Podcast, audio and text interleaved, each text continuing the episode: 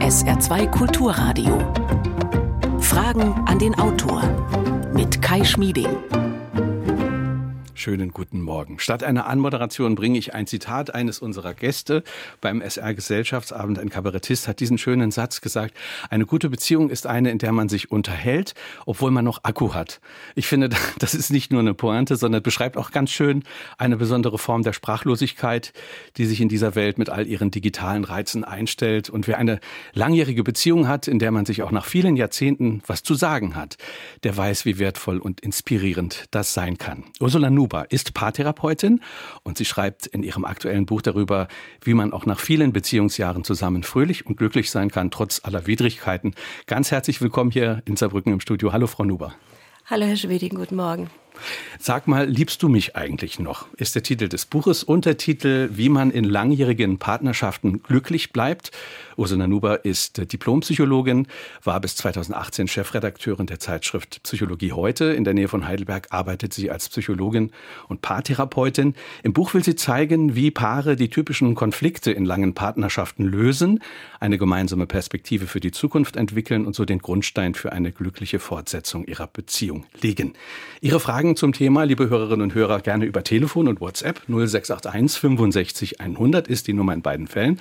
Oder senden Sie uns eine E-Mail, Fragen an den Autor mit Bindestrichen dazwischen at sr.de. Und äh, wenn Sie in einer langjährigen Beziehung sind, in der alles wunderbar ist, schreiben Sie uns auch gerne. Vielleicht lernen wir sogar noch was von Ihnen. Frau Nuber, fangen wir an. Äh, was beobachten Sie in den letzten Jahren? Äh, wenden sich da besonders viele Menschen in langjährigen Partnerschaften mit Problemen an Sie, die Sie im Buch beschreiben? Nimmt das zu? Ja, das nimmt zu und das war auch der Grund, warum ich das Buch dann in Angriff genommen habe, weil ich mich erst gefragt habe, ist das Zufall, kommen die alle nur zufällig zu mir in die Praxis? Aber dann äh, habe ich schon gemerkt, es geht anderen Kolleginnen und Kollegen genauso. Also Paare in der in der Mitte ihres Lebens, sage ich mal, also 40 plus, wenn die Kinder aus dem Gröbsten so ein bisschen raus sind, ähm, die kommen wohl offensichtlich in ihrer Beziehung in so eine Art Midlife-Kreises. Also für, für, sich selber kennt man die ja. Ab irgendwann kommt mal die Frage, hm, war es das jetzt? Will ich so weitermachen? Und ähm, da kommen oft wird, werden auf einmal Konflikte sichtbar, mhm. die vorher überdeckt waren. Also ein ganz markanter Punkt ist diese sogenannte Mitte des Lebens. Dann kaufen sich Männer ja oft einen Sportwagen oder so eine aufwendige äh, Rennradausrüstung. Aber man fragt sich auch in Sachen Liebe, war es das jetzt? Was sind denn dann die Symptome dieser Krise? Naja, die, äh, die Streitereien nehmen zu. Das ist oft ein Punkt, weshalb Paare kommen, die sagen, wir streiten so unerbittlich. Und dann kommt auch meist der Nachsatz, eigentlich über nichts Wichtiges, also über Banalitäten. Aber immer wieder drehen wir uns da im Kreis. Ähm, die Sexualität ist irgendwie eingeschlafen und einer, meistens einer, ist besonders unzufrieden damit.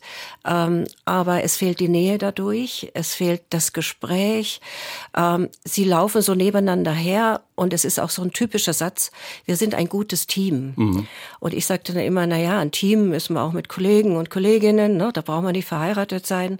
Also das ist ein Zeichen, da fehlt was Elementares oder ist verloren gegangen. Mhm. Wir sind ein gutes Team, das klingt ja erstmal total positiv. Also wir kennen einander, wir, wir verlassen uns aufeinander, wir schaffen die Dinge gemeinsam. Wo ist dann da das, das Problem, wenn man das in Relation setzt zu, zu einer Liebe, die man erwartet? Naja, das Problem ist, dass es dann eigentlich keine wirkliche Paar- und Liebesbeziehung mehr ist. Ähm, ich habe im Buch geschrieben, das sind so Hänsel- und Gretel-Beziehungen, also so Geschwisterbeziehungen oder Wohngemeinschaften. Also auch das wird oft von den Paaren selber so gesagt. Also wir leben wie in einer Wohngemeinschaft. Man weiß, wann jeder räumt sein Geschirr weg, jeder weiß, was er für Aufgaben hat. Ähm, man ist wirklich eingespielt. Aber ist es denn dann noch Liebe? Ist es dann noch, ähm, ja, sind wir noch ein Paar? Und das ist oft was äh, eine Frage, die Paare nicht mehr so recht hm. beantworten können. Wobei man braucht sich ja nicht unbedingt so unter Druck zu setzen äh, und irgendwelche gesellschaftlichen Normen zu, zu sehen, was Sexualität angeht. Es kann ja auch Beziehungen geben, die sehr gut so funktionieren, dass zwei eben so leben wie, wie Geschwisterchen und das gemeinsam auch fröhlich schaffen. Ja, wenn Oder man damit zufrieden ist. Also ja. wenn man damit zufrieden ist, also dann ist alles in Ordnung. Ähm, nur meistens sind die Paare ja nicht zufrieden, sondern sie sind ja irgendwie nörgelig oder vorwurfsvoll mal oder eben diese berühmten Streitereien, äh, Unzufriedenheit schleicht sich ein und eben diese berühmte Frage eben, will ich jetzt so weitermachen, die nächsten 10, 20 Jahre, weil wir haben ja Gott sei Dank eine lange Lebenszeit äh, und da kann man schon mal ins Straucheln hm. kommen. Ein großes Problem scheint mir das Erwartungsmanagement zu sein. Das beschreiben Sie, meine ich, auch im Buch. Äh, es ist ja im Grunde ein Widerspruch. Der Mensch sucht dieses Prickeln, das Unbekannte, die schönen Momente. Also man erzählt sich etwas zum ersten Mal und auf der anderen Seite sucht er auch die Vertrautheit. Beides zusammen ist doch einfach auch schwierig zu haben. Versuchen wir möglicherweise mit unseren Beziehungsmodellen etwas, das wir gar nicht erreichen können. Ja, diese Erwartungshaltung, das ist ein ganz wichtiger Punkt. Ähm, Paare erwarten oft, dass alles so bleibt, wie es am Anfang war. Oder wieder so wird, wie es am Anfang war. Prickelnd, wie Sie sagen, spannend, neu. Klar, kann nicht funktionieren.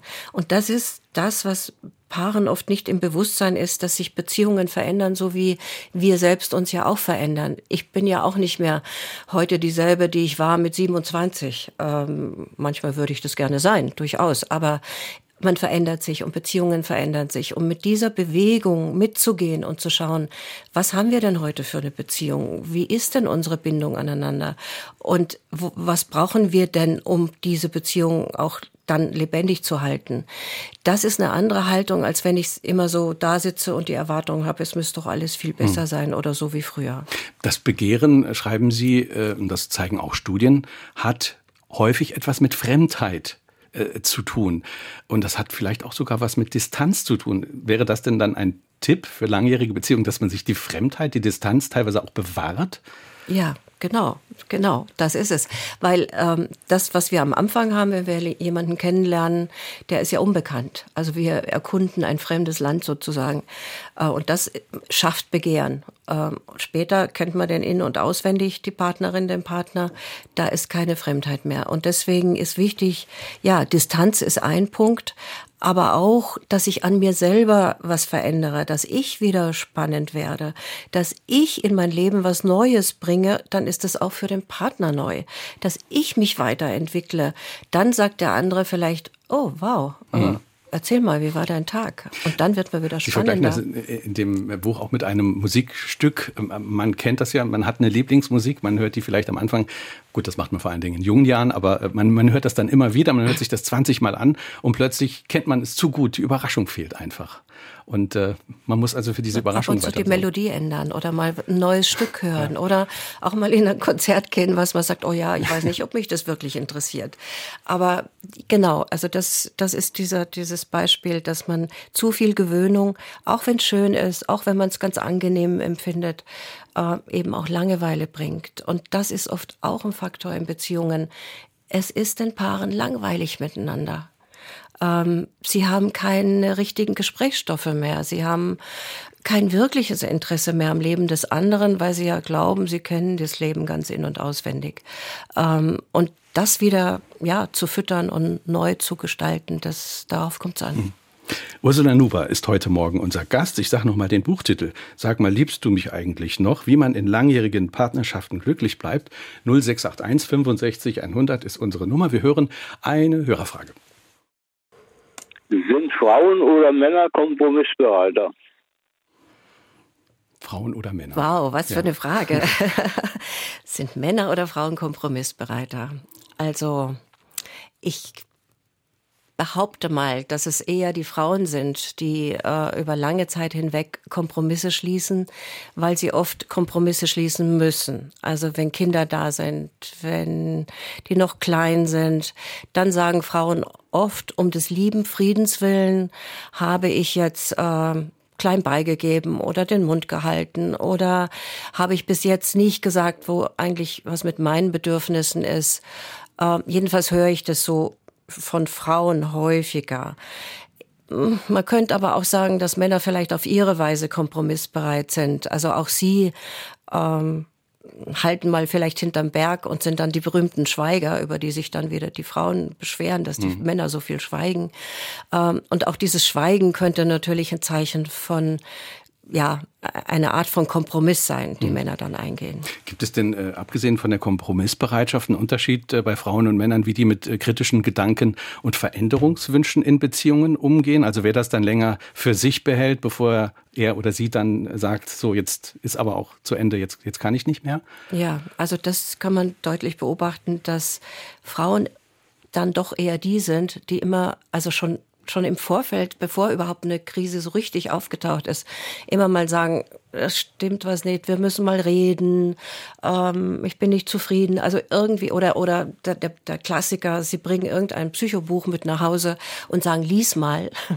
Und dann sagen die Männer, oh Gott, oh Gott, das interessiert mich ja gar nicht. Also sie merken die kritischen Zeichen nicht. Die Frauen merken sie eher und sind dann aber auch eher bereit, also wirklich zu sagen, jetzt will ich nicht mehr. Äh, Männer warten bis zu einem Punkt, wo sie dann, also sie gehen eher Ausweichbewegungen, also sie arbeiten mhm. mehr, sie gehen in Sport, manche legen sich eben auch eine Außenbeziehung vielleicht zu. Ähm, Außenbeziehung ist ein euphemistischer Begriff, ne? Also für, ja. für Affäre. ja, das ist so der Fachbegriff, ja. den wir so benutzen, mhm. um nicht zu werten. Ja. Also, ja. Mhm. Ne, weil es hat ja meistens einen Hintergrund, wenn jemand fremd geht. Mhm. Ähm, Stimmt denn die Wahrnehmung, also jetzt, wenn man mal das Gesellschaftliche beobachtet, was Sie aus Ihrer Praxis vielleicht auch beobachten können, äh, aus Ihrem Eindruck, äh, dass, dass die Menschen sich heute schneller trennen und sagen, so nicht weiter? Oder, oder ist das ein Klischee? Naja, die Statistik, wenn man die anschaut, die zeigt, dass also so ein, so ein Peak der Trennungen kommt so nach fünf bis sieben Jahren. Ähm, und dann wieder später also nach 20 Jahren geht es auch wieder Nach 20 hoch. Jahren? Ja, also ja. Das, das ist der Trend inzwischen, dass äh, Paare sich nach langer, langer Zeit trennen, zwischen 20 und 25 Jahren. Und diese Trennungen, diese Scheidungen werden dann meistens von Frauen eingereicht. Also soweit die Statistik. Ähm, meine Erfahrung zeigt, dass junge Paare, also gerade wenn sie eine Familie gegründet haben, dass die heute sehr viel bereitwilliger kommen und sagen, wir brauchen Unterstützung. Wir haben da und da die Schwierigkeiten. Also sie, sie sitzen es nicht so lange aus wie vielleicht Generationen vorher. Wie gesagt, das ist jetzt nicht empirisch oder statistisch richtig abgesichert, das ist aber meine Erfahrung. Mhm. Also in letzter Zeit habe ich häufiger jüngere Paare mhm. und das finde ich ganz wunderbar. Da ist ja schon auch auffällig, dass die heute sehr früh heiraten und dass die doch wieder sehr viel Wert darauf legen, dass das alles auch äh, sein, seinen ordentlichen Rahmen hat. Durchaus und auch, dass die Väter so, ja, so engagiert sind und ihre Aufgaben wahrnehmen und auf Gleichwertigkeit, Gleichberechtigung schauen. Und dann stellen sie fest, das geht in der Realität alles so gar nicht so, was wir uns eigentlich mhm. wünschen. Und statt dann selber so weiter zu wursteln, bis sie dann sich verwurschteln, kommen sie und, und äh, fragen nach Hilfe. Mhm. Ja. Wir hören eine nächste Frage.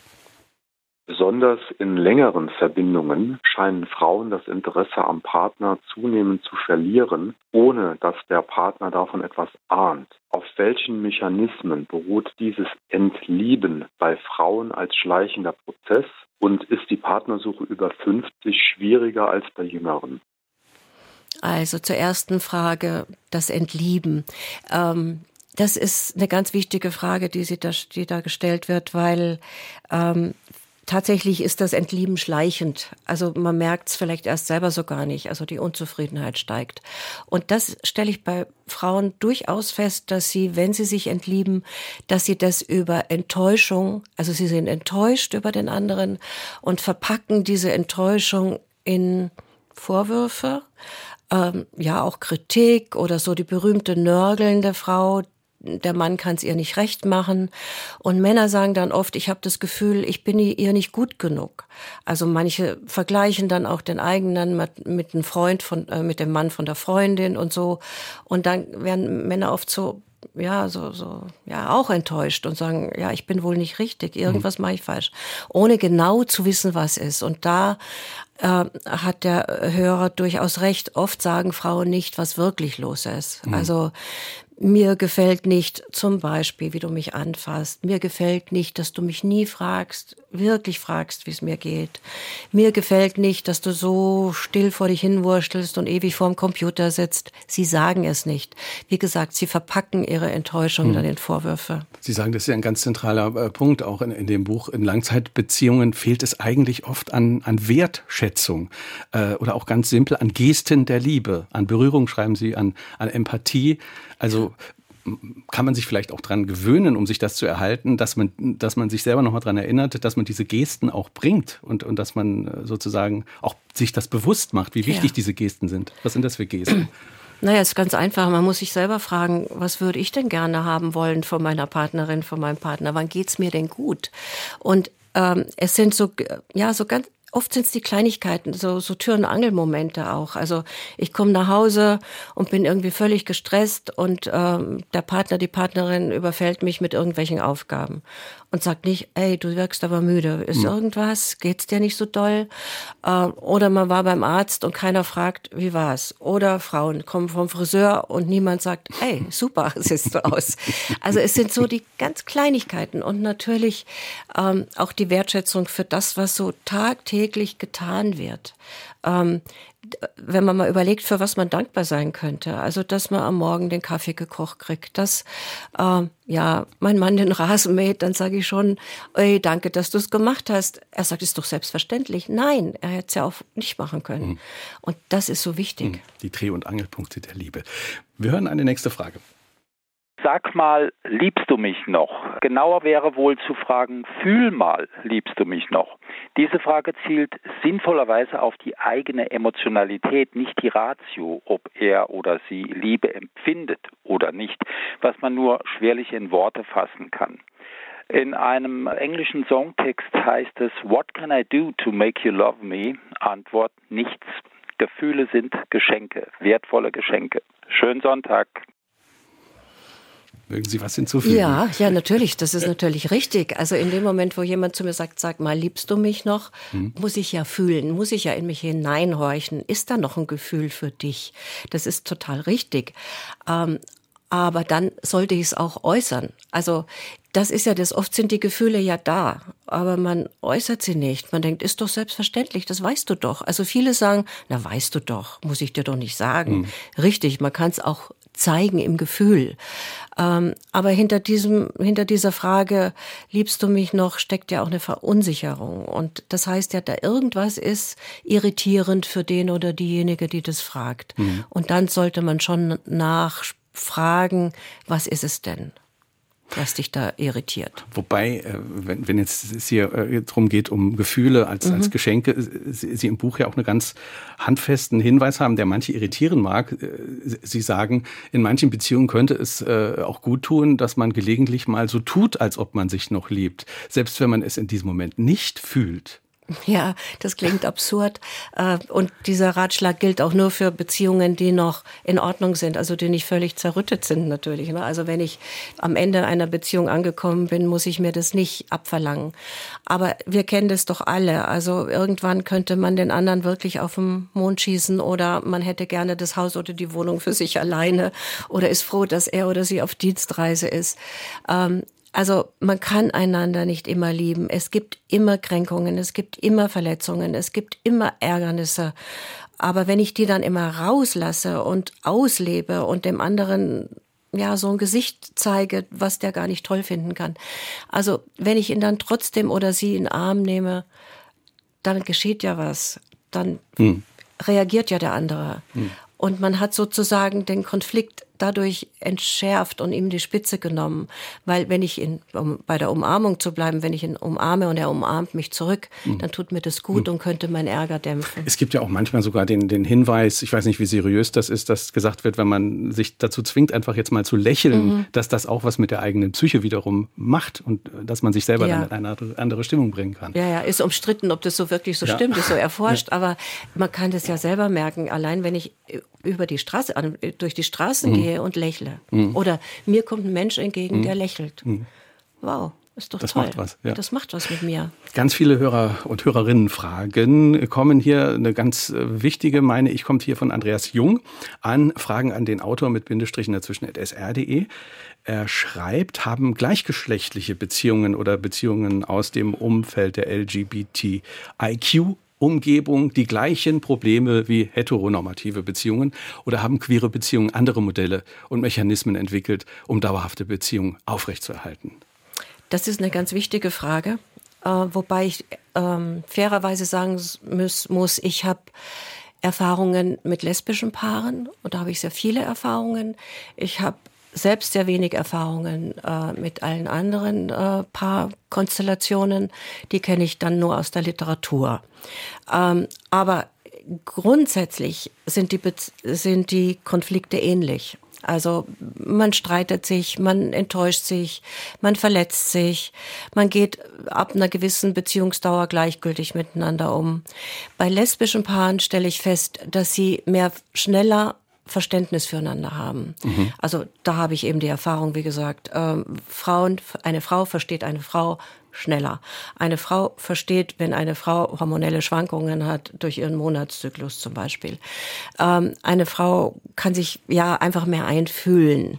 Das ist das, was in heterosexuellen Beziehungen ja oft wo es hapert, also wo, wo er sagt, ich verstehe dich nicht ähm, und sie sagt, du verstehst mich wirklich nicht, ich kann mich nicht verständlich machen. Das ist anders.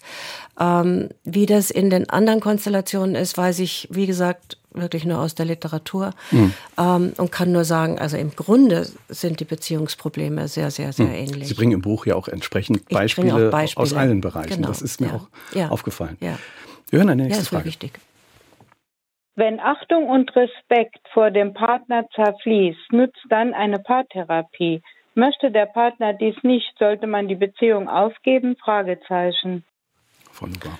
Also wenn Achtung und Respekt fehlen, dann fehlt was ganz, ganz Wesentliches in einer Beziehung. Wenn Sie nicht respektiert sich fühlen von Ihrem Mann, Ihrer Frau, dann senkt das ihr Selbstwertgefühl. Also sie werden möglicherweise sogar krank. Also manche psychosomatischen Störungen sind auch darauf zurückzuführen.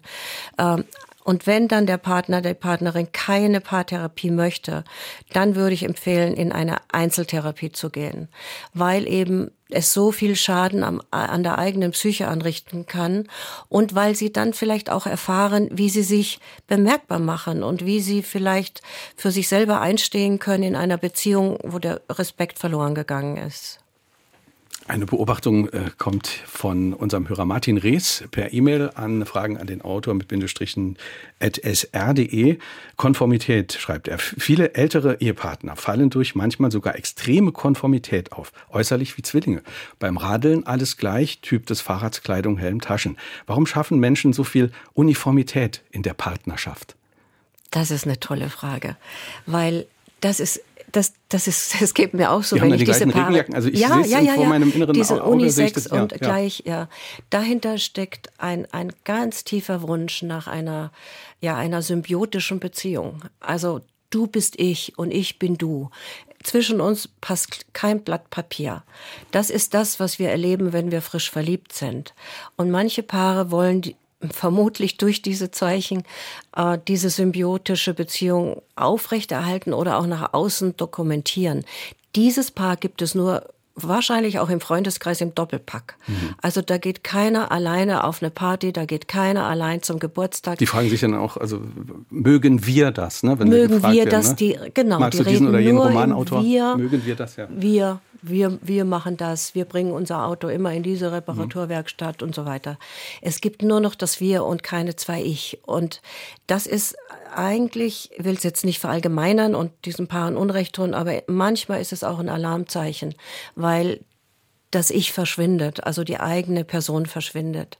Und dann ist man äh, unendlich gebunden an den anderen und muss die Sicherheit haben, dass er oder sie auch keinerlei andere Wege geht. Und das sind so äußere Zeichen dafür, durchaus, ja. Hm. Also auch wenn die Frauen es gut meinen, ist vielleicht nicht immer eine gute Idee, wenn man den Gatten einkleidet und äh, den dann noch so anzieht, wie Na, man der lässt selber sich anzieht. ja, lässt ja mit sich machen. Also das haben sich offensichtlich Ja. zwei gefunden, die ein ganz großes Sicherheitsbedürfnis haben. Also die ähm, äh, Angst haben, also große Verlustangst mhm. haben und das dann auch brauchen. Und das kann aber mal wirklich einem von beiden vielleicht mal mhm. wirklich zu eng werden. Und dann kommt es oft zu so einem Knall. Also plötzlich verliebt er sich in seine neue mhm. Kollegin oder sie in ihren neuen Kollegen und dann steht man da vor Scherben.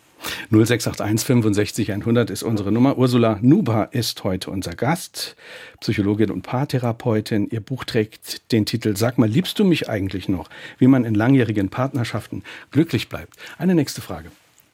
Gibt es eine psychologische Erklärung dafür, dass Männer bzw. Frauen mehrmals den gleichen Partner heiraten? Ja, das ist eine, auch eine spannende Frage.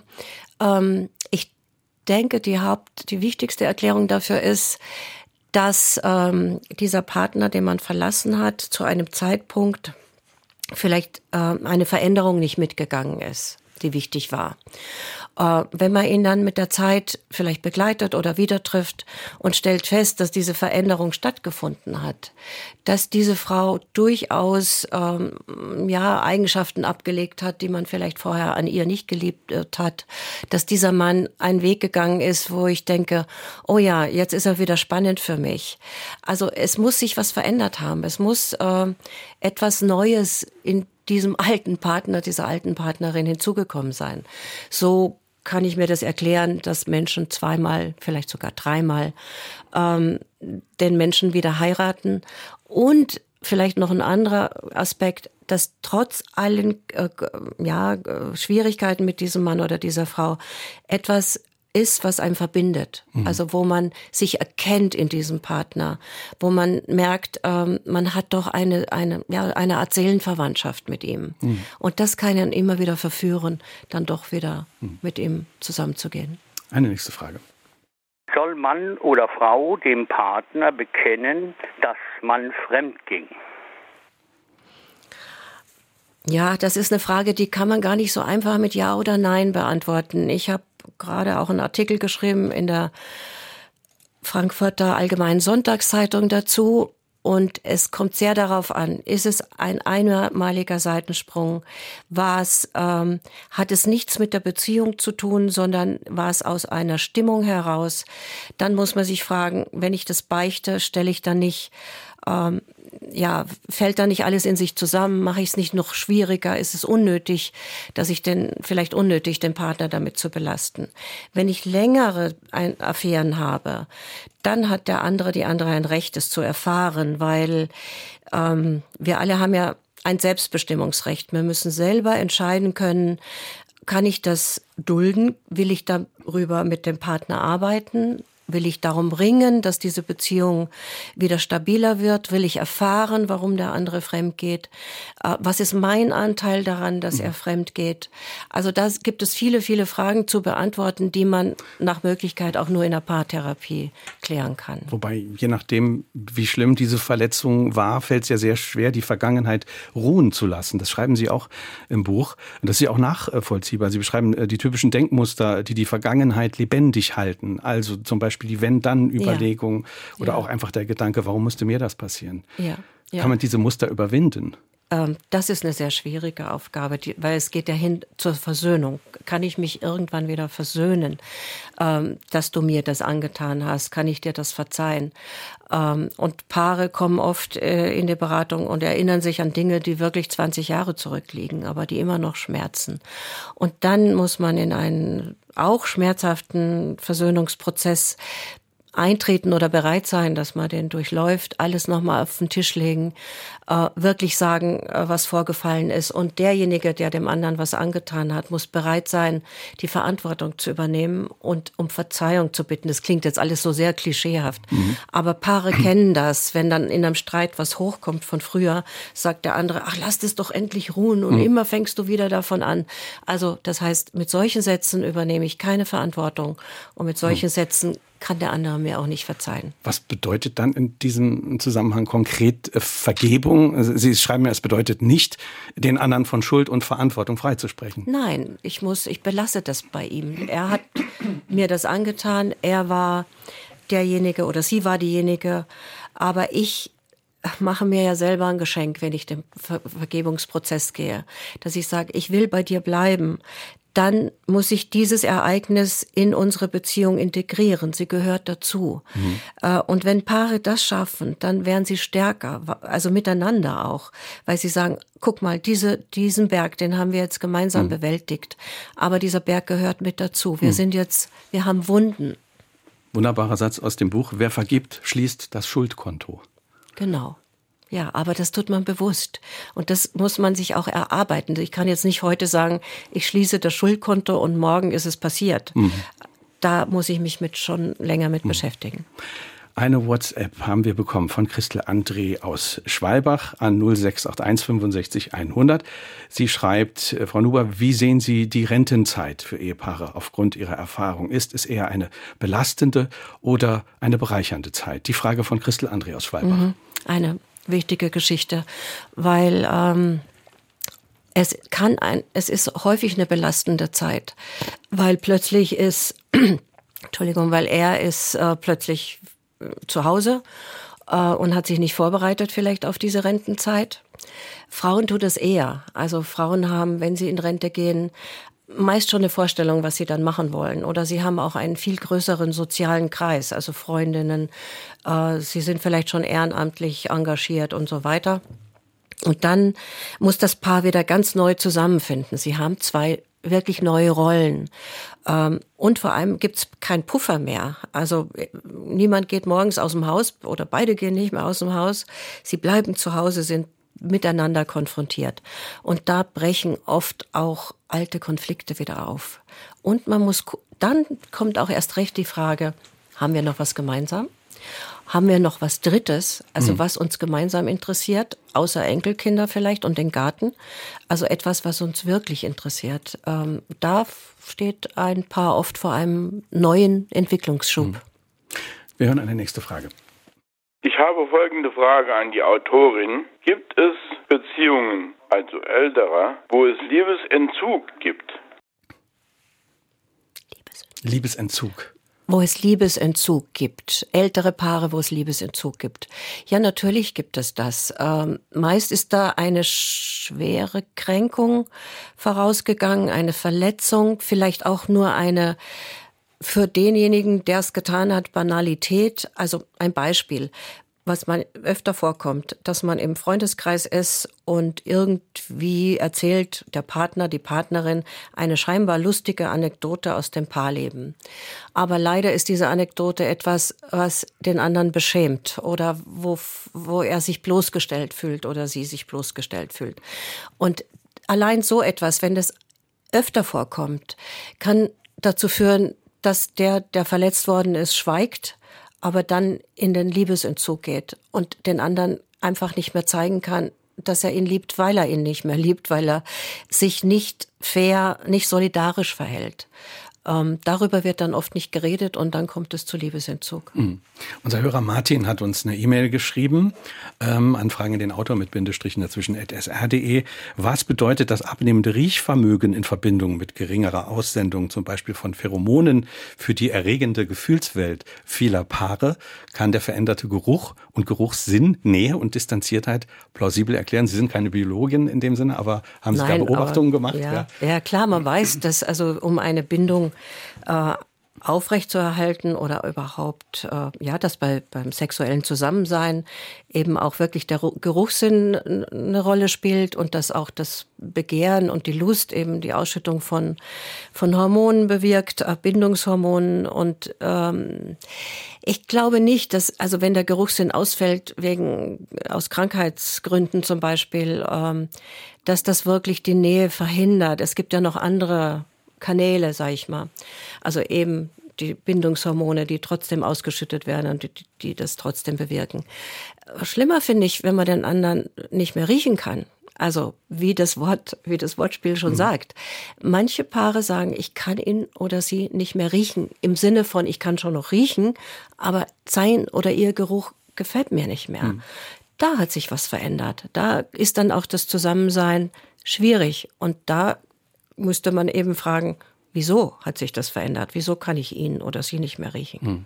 Wenn wir schon auf der biologischen Ebene sind, mir kam immer wieder die Frage, es gibt ja Biologen, die sagen, ähm, Monogamie, wie wir sie heute leben, ist evolutionär gesehen totaler Unsinn. Äh, äh, und dann gibt's andere, äh, wie den Evolutionsbiologen Thomas Juncker, der sagt, die dauerhafte Paarbeziehung ist kein rein kulturelles Konstrukt, sondern liegt in unserer Natur, zumindest die temporäre Zweierbeziehung, um die Aufzucht unseres Nachwuchses zu gewährleisten. Also sind wir eigentlich dafür gemacht, für, für wirklich jahrzehntelange monogame Beziehungen? Ja, ich glaube nicht. Also ich glaube, beides stimmt, so wie Sie es jetzt auch äh, zitiert haben. Ähm, wir können zeitweise sehr gut monogam sein, wenn wir ähm, ja, wenn wir eine Familie gründen oder wenn wir gemeinsame Projekte haben. Ähm, und ähm, die Monogamie ist sicherlich auch eine zivilisatorische äh, Erscheinung. Also es braucht auch eine Entscheidung dafür. Also ich muss mich schon entscheiden, ich will mit diesem Menschen durchs Leben gehen. Ähm, das fällt mir ja auch gar nicht so schwer, wenn ich mich wohlfühle mit ihm oder ihr. Ähm, wenn dann natürlich viele Konflikte kommen und sich, man sich auseinanderlebt, dann kommt schon eher wieder die Frage auf, ähm, ja, geht das mit ihm oder ihr weiter?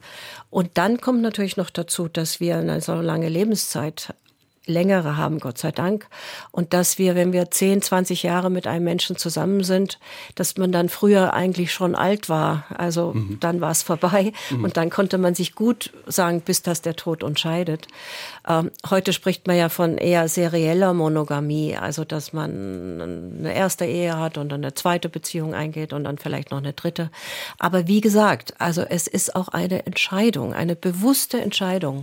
Mhm. Ähm, und das ist schon eine Errungenschaft, Landschaft, die es wert ist, dass wir sie versuchen zu erhalten. Sie hören SR2 Kulturradio. Heute Morgen ist Ursula Nuba, unser Gast, Psychologin und Paartherapeutin. Ihr Buch trägt den Titel Sag mal, liebst du mich eigentlich noch? Wie man in langjährigen Partnerschaften glücklich bleibt. 0681 65 100 ist unsere Nummer. Wir hören eine nächste Frage. Ja, also ich hätte eine Frage, wenn man in langjährigen Beziehungen dann so viele Klippen gemeistert hat und dann geht der eine er stirbt, weil er sich verschätzt hat.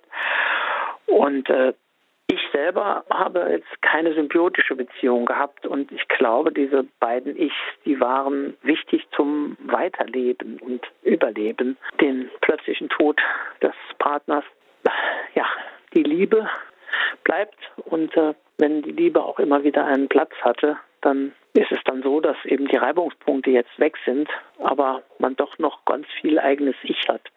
Also es kann das Weiterleben des überlebenden Partners sehr schützen, wenn man nicht so ganz symbiotisch und arbeitsteilig ähm, gelebt hat.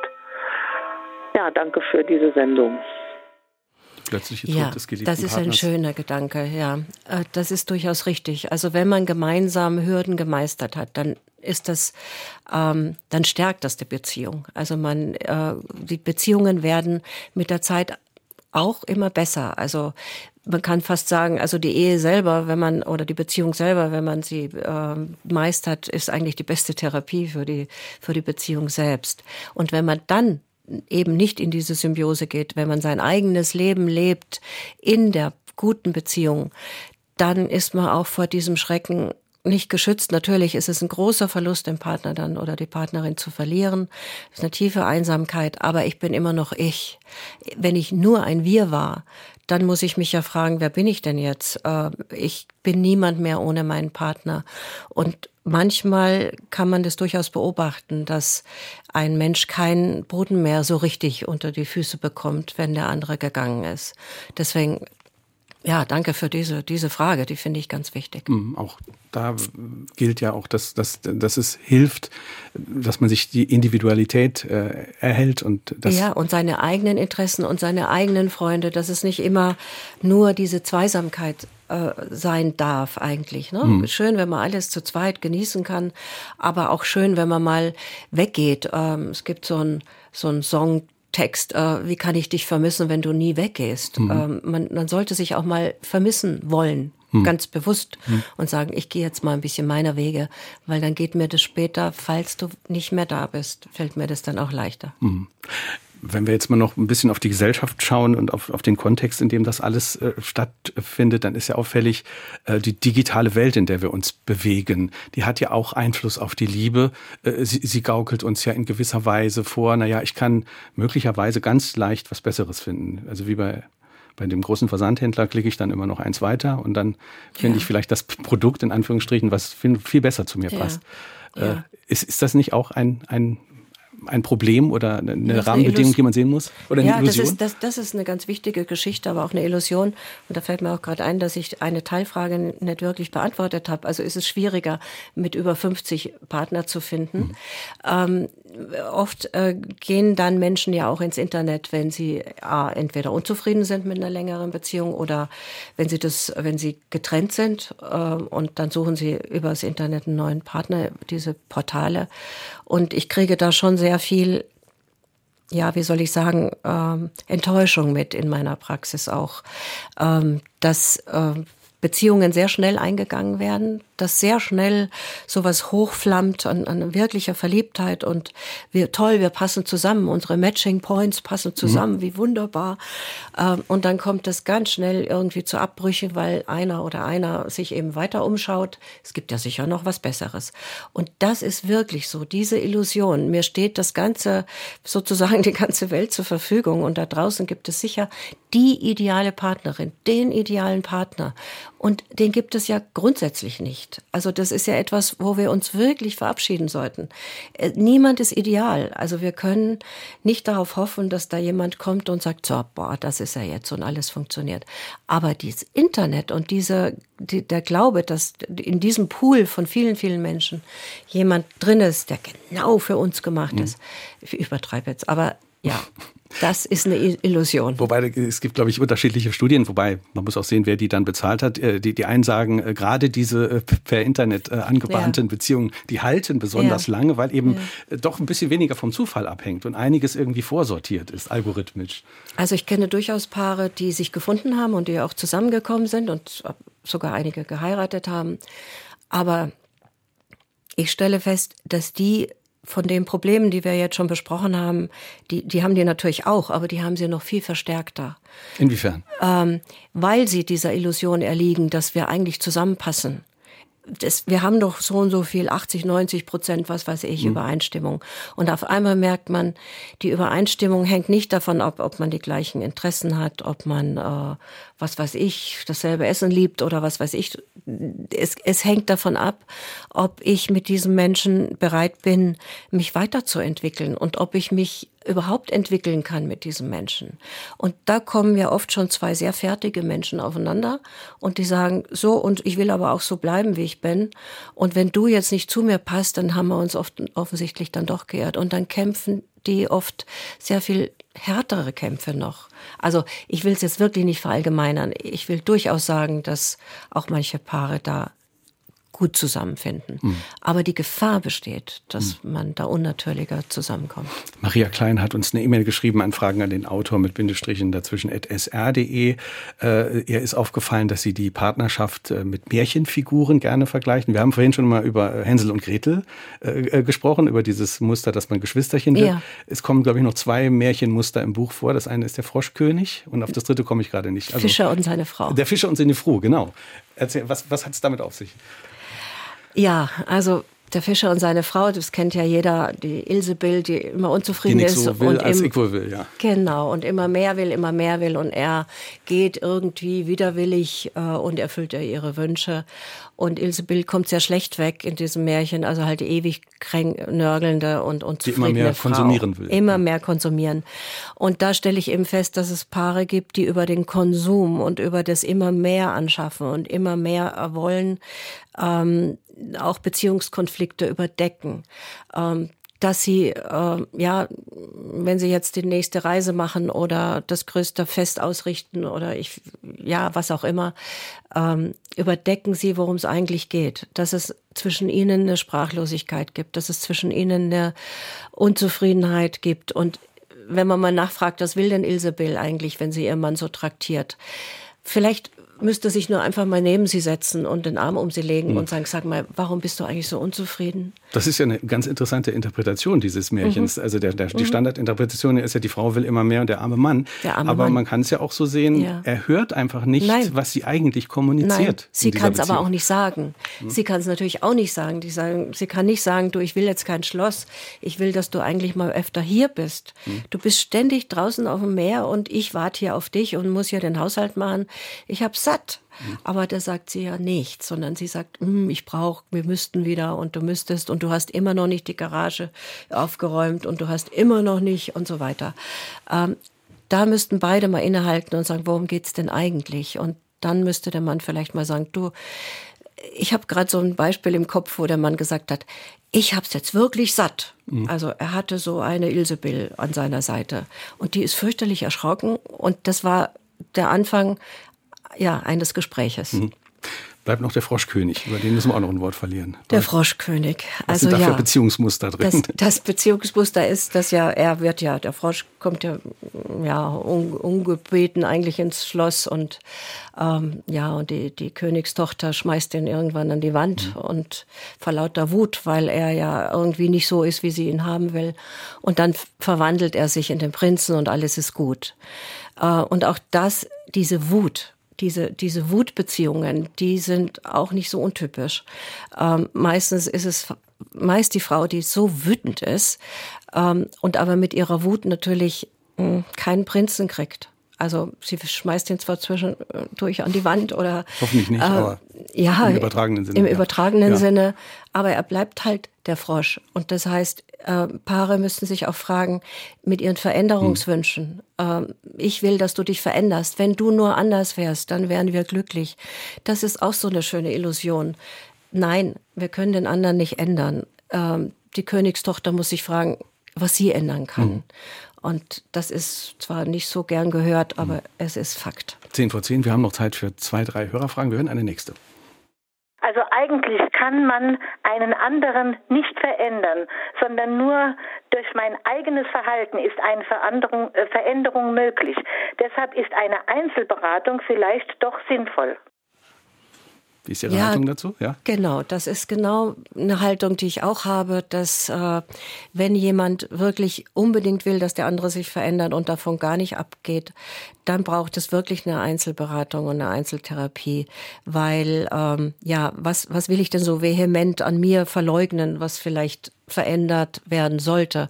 Warum kann ich es denn nicht zugeben, dass vielleicht auch meine Verantwortung ist oder auch mein Problem ist? Ja, das ist ein mhm. guter Aspekt. Mhm. Hören wir die nächste Frage. In Beziehungen kommt es sehr oft zu Eigentums- oder Besitzansprüchen, so etwa wie meine Frau, dasselbe wie mein Auto. Kommt auch vor, dass der andere zum Objekt eigener Ansprüche wird. Kann die Autorin was dazu sagen, was die gesellschaftlichen Ursachen für diese Widersinnigkeiten sind? Ja, ja, das ist häufig zu beobachten, dass äh, ich sage immer, der andere wird zum verlängerten Arm des Partners. Ähm, das hat halt damit zu tun, ich, ich habe es vorhin schon mal erwähnt, ähm, mit großer Verlustangst. Also wenn ein Mensch viel Angst hat, verlassen zu werden, warum auch immer, das muss man dann eruieren, dann verleibt er sich den anderen sozusagen ein und will alles besitzen. Also nicht nur das Materielle, sondern auch immateriell ihn besitzen oder sie besitzen. So, also wenn ich, wenn du so zu mir gehörst, kannst du nicht gehen. Da denke ich, ist viel Angst dahinter. Also auch ein bewusstes Abhängigmachen. Das, ein bewusstes das, das Abhängigmachen. Und danach beschwert man sich dann darüber, dass der Partner so oder, nicht, nicht unabhängig ist. Oder, das will ich nur kurz erwähnen, oder eben auch eine Kindheitsgeschichte. Also was habe ich als Kind in meiner Herkunftsfamilie erfahren? Das hat oft auch, ist oft der Grund, warum man dann in Beziehungen so klebt und abhängig wird. Also in, in, in, der Kindheit erwerbe ich mir äh, bestimmte, bestimmte Beziehungs- und Bindungsmuster. Werkzeuge auch mit Problemen umzugehen. Mit ich lerne, ja, ja. Wir lernen ja alle in der Kindheit, wie Beziehung geht. Mhm. Also wie sind meine Eltern zu mir, wie sind die Eltern untereinander äh, und vor allem die Erfahrungen, die man macht. Macht man Erfahrungen von Sicherheit oder von Unsicherheit? Und wenn ich ein unsicher gebundener Mensch bin und ein Kind war, dann bin ich auch in meinen Beziehungen unsicher gebunden.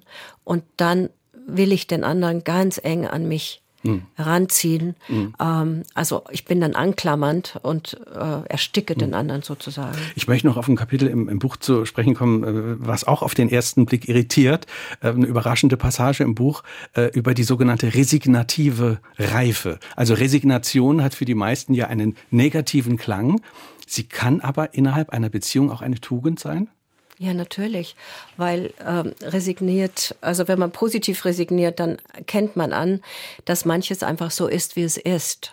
Also wir gehen ja mit Partnern oft so um, dass wir sagen, also so wie es ist, ist es nicht gut, der Ist-Zustand ist nicht gut, so soll es sein. Äh, aber es wird sich nicht ändern. Also ich sage es immer in so einem Beispiel. Also ein Leopard hat Flecken. Wenn ich, wenn ich ihm die Flecken wegnehme, ist er kein Leopard mehr. Und äh, dann muss ich gucken, ob ich mir vielleicht einen Stubentiger zulege oder so.